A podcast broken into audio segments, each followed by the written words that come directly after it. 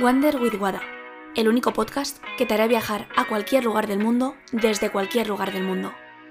Ponte cómodo, comenzamos el viaje.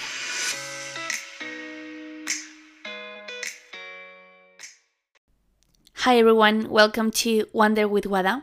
I don't even know why I'm doing this. This is the first time, the really first time that I'm talking in English, and I just felt like to do it. I feel like it's the way to reach more people and the way to show whatever you have to show that is inside you. So I'm sorry about my accent. Uh, it's really Spanish, but I don't know. It's how I talk, and it's how I communicate.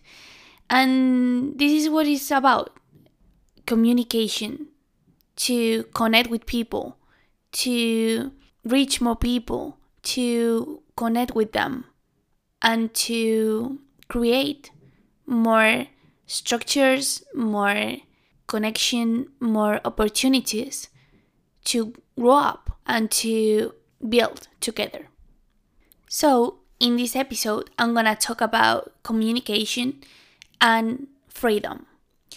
The freedom of communication. Why we should say whatever we think and whatever we have inside in order to make better relationships, in order to be more honest with ourselves and also with others. Just show what we are and what we want from people. If we don't say it, we cannot pretend that people behave in the way that we want it. So we just need to show and say whatever we want from them. And I feel like the key to connect and to just to be in our lives it's communication. I really think that we can say whatever we want if we know how to do it.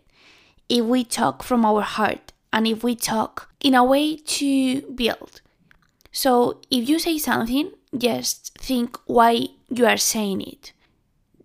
Does it make it better? Are you making a better vision out of it? Are you just saying whatever you want to say just because of you or because you think about others and others matter for you? Why? Why are you doing this? Why do you say what you have to say? Since where are you talking from? From your heart? Things that you should say, not because you feel it, just because you have to say it. So if you're saying someone you're beautiful, you look great with it, with that dress or what whatever. Why are you saying that? Are you saying that because you feel it? Because you really think that? Or just because you just wanna demonstrate or you just wanna show that you care? Even though maybe you don't care. That's fine. I mean, just be honest with yourself and say what you truly think, not what others want you to say. Because at the end, you're being fake. And you can feel the fakeness and you can you can even feel it. so to who are you saying that? For what are you saying that? What's your interest behind it? I know sometimes it's something cultural and people just are used to say what other people wants them to hear. So, but just think if you want to, if you really want to say and why you're communicating. For example, at the moment, I'm just feeling a little bit stupid talking alone and talking in English because it's been a while since I don't since I don't talk guys in English. So I'm gonna make mistakes and I know that I'm not being as coherent as I would love to, but it's a way of expression. I'm just doing this because I want to reach more people, because I want to connect with more people, because I have a community, an English community, English speakers that have been asking for a podcast in English a lot of times. And I haven't done it because I was scared. And because I hate my voice in English.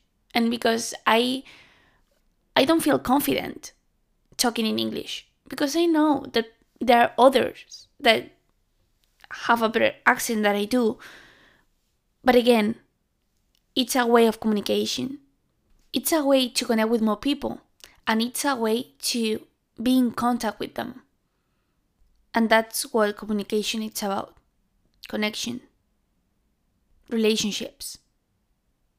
Know more people, be in contact with them, care about them. That's what we want to. Why you are not communicating with people? Why you are not talking to them? Why you are not saying what you really feel? What are you scared about? What they think? What whatever they have to say of your thoughts, of your feelings? Why are you scared of it? You are who you are. Do not be ashamed of it. If I'm doing this, talking in a podcast with this accent, and having a lot of time without speaking English, why you are not communicating in your own language with your beloved ones, with people that are around you, with people that you care about. Why you are not talking with them. I really think that the base of everything that could work out it's communication. If you do not communicate with people that you want in the way that you want, in order to have the relationship that you want, you have nothing. And you're not gonna get it. So just think to who you would love to talk right now. What's the person that during the whole podcast you've been thinking about? What do you want to say to that person? What's the feeling that you have about that person and just do it. But please, be intelligent. Don't fight. Don't try to be right, because there is no right or wrong. There is just opinion, perspectives that you have about something. There is not good or bad, wrong or right. There is just your way to see. So just try to empathize and think just for a moment how that person could be feeling about what you are saying. And please, think about the person that is in front of you. It's not a monologue, it's a conversation. So make questions and have a real interest for that person that you're talking with. And that's where magic begins and you can have better relationships. Saying what you want to say, having the conversations that you want to have, and growing up together from a conversation.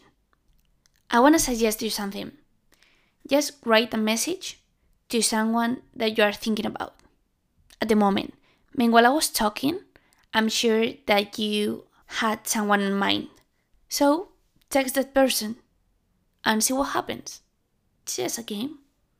It's just something that you have inside. So maybe you will feel relieved once you say or once you know what that person feels. So I really hope that you put this in practice and maybe I will do this again.